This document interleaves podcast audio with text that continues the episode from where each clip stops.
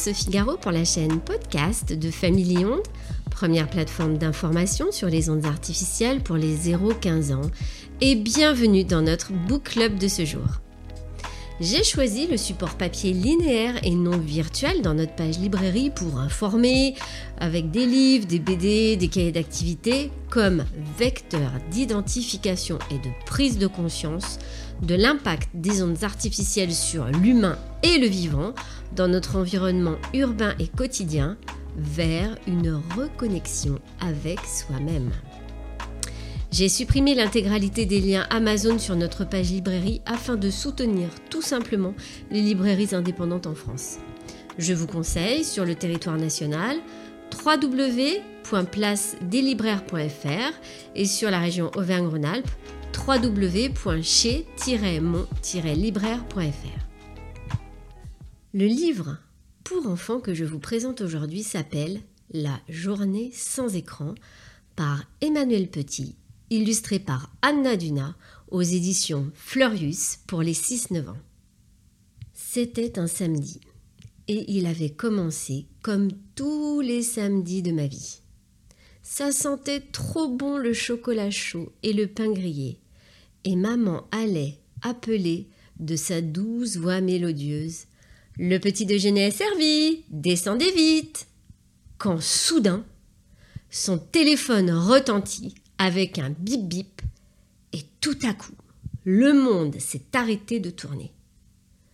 Oh, ma copine Sylvie a posté une vidéo de koala sur Chatbook.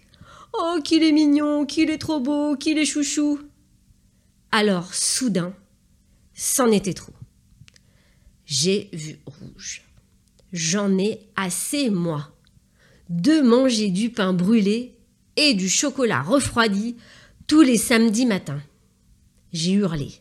Stop, c'est suffit, c'est fini, ras le bol, je déclare ouverte la journée sans écran.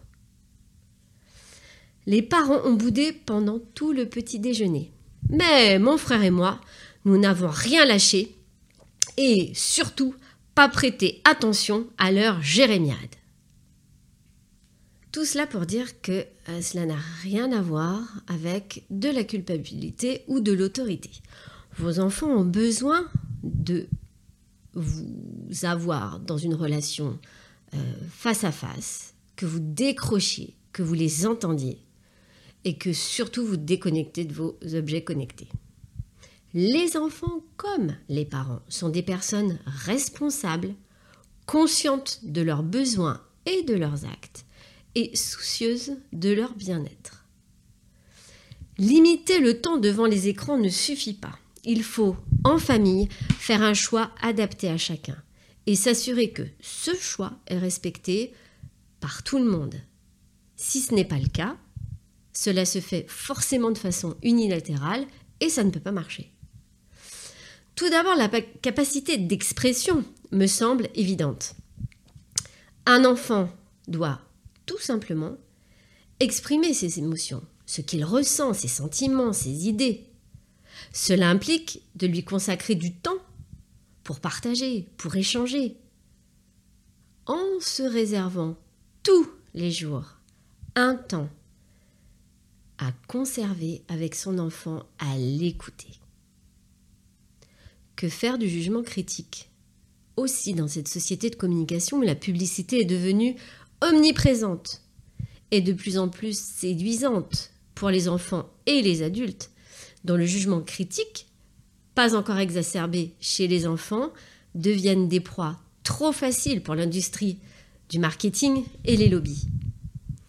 La télévision n'influence pas que durant les messages publicitaires. Le contenu même des émissions est lui-même axé impérativement sur l'audimat ultra maximum.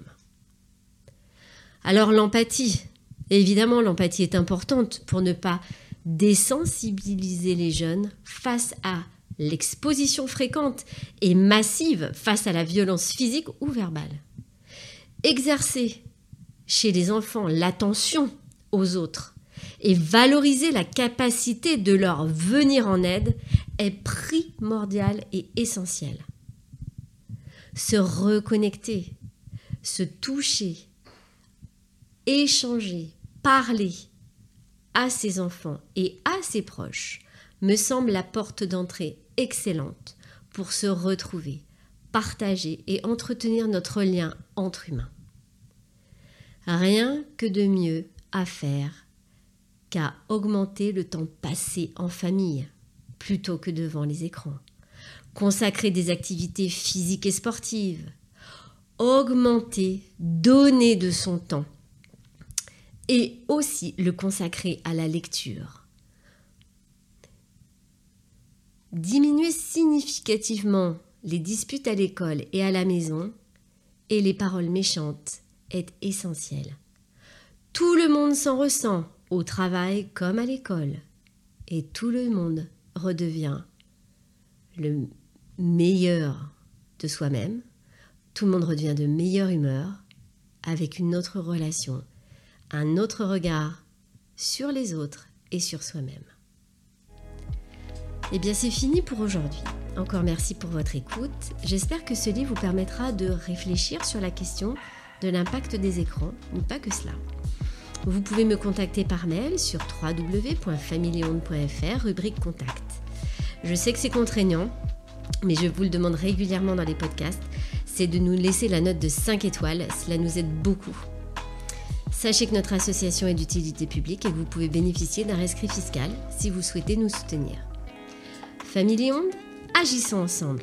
Sur notre site internet, informez-vous. Je vous dis à très bientôt sur notre chaîne podcast.